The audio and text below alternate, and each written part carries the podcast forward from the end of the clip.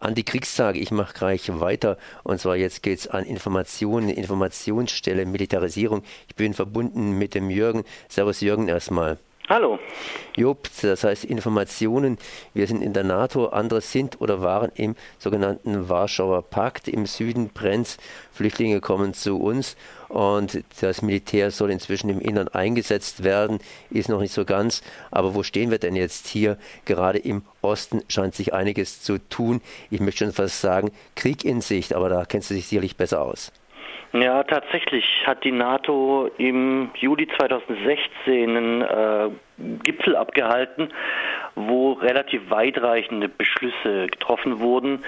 Zwar auch mit Blick auf die sogenannte NATO-Südflanke, aber vor allem, und das jetzt schon seit einigen Jahren, steht da die Aufrüstung gegen den äh, eigentlich neuen alten Feind Russland im Mittelpunkt. Das ist jetzt äh, eigentlich natürlich nicht komplett neu. Also die NATO hätte sich ja theoretisch auch 1990, 91 auflösen können mit dem Ende des Warschauer Paktes und hat das ja eben im Gegenteil dann genutzt, um sich selber in die ehemalige, äh, den ehemaligen Ostblock zu erweitern. Aber was jetzt eigentlich spätestens seit Eskalation der Ukraine-Krise 2013-14 passiert, ist schon sehr beängstigend. Da sind jetzt eine ganze Reihe von Beschlüssen getroffen worden. Man hat die schnelle NATO-Eingreiftruppe von etwa 13.000 Soldaten auf jetzt 40.000 erhöht. Dann hat man äh, was gegründet, was sich eine ultraschnelle Eingreiftruppe nennt, mit 5.000 Soldaten und der gleich äh, so Kommandozentren in acht Stück in Osteuropa verschafft, womit auch klar wird, wo die eigentlich dann auch so eingesetzt werden soll. Und was ich besonders besorgniserregend finde, man hat schon 2014 begonnen, die Manöver, wo diverse unterschiedliche Szenarien sehr häufig eben äh, in einer Auseinandersetzung äh, mit Russland äh, geprobt werden. Die hat man extrem nach oben gefahren von etwa 80 2013 auf jetzt 240 2016.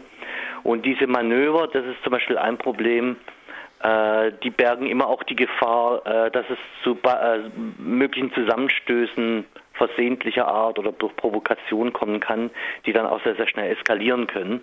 Also es ist schon eine Menge passiert und da hat jetzt dieser NATO-Gipfel im Juli 2016 nochmal oben drauf gesattelt.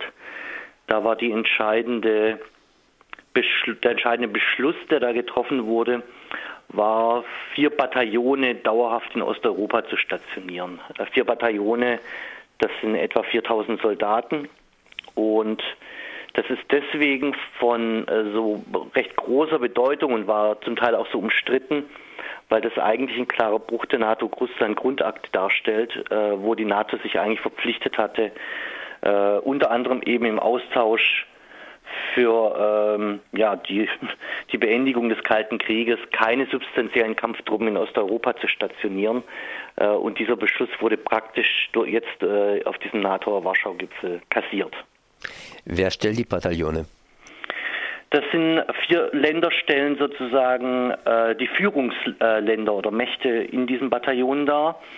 Ähm, stationiert wird ein Bataillon in Estland und das wird äh, angeführt von Großbritannien, ein Bataillon, Bataillon in Lettland, das wird von Kanada angeführt, eins von Polen, das äh, wird von den USA angeführt und Deutschland muss ja derzeit auch an allem vorne führend mit dabei sein. Deswegen übernimmt Deutschland die Führung des Bataillons in Litauen.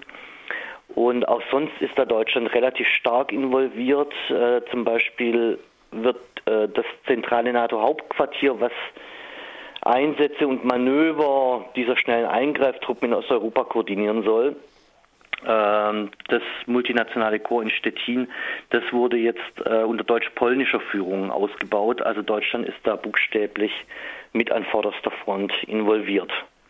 Du hast vorhin was von schneller Eingreiftruppe gesagt und von ultraschneller Eingreiftruppe. Das erinnert so irgendwie an Wildwest-Methoden. Wer zuerst zieht, der äh, hat gewonnen und schießt ne, und so weiter.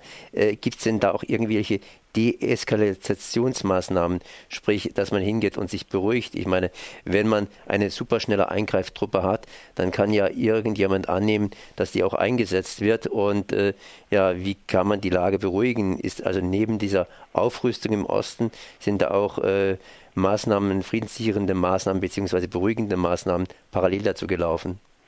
Also derzeit muss ich sagen, ist gerade in diesen, man nennt das ja vertrauensbildende Maßnahmen, in dem Bereich ist erschreckend wenig gelaufen. Es ist das Einzige, was immerhin so halbwegs gelungen war, äh, zwischenzeitlich, so heißt es zumindest in äh, vielen Berichten, äh, gab es nicht mal mehr in irgendeiner Weise das, was man aus dem Kalten Krieg noch als heißen Draht kannte oder als rotes Telefon.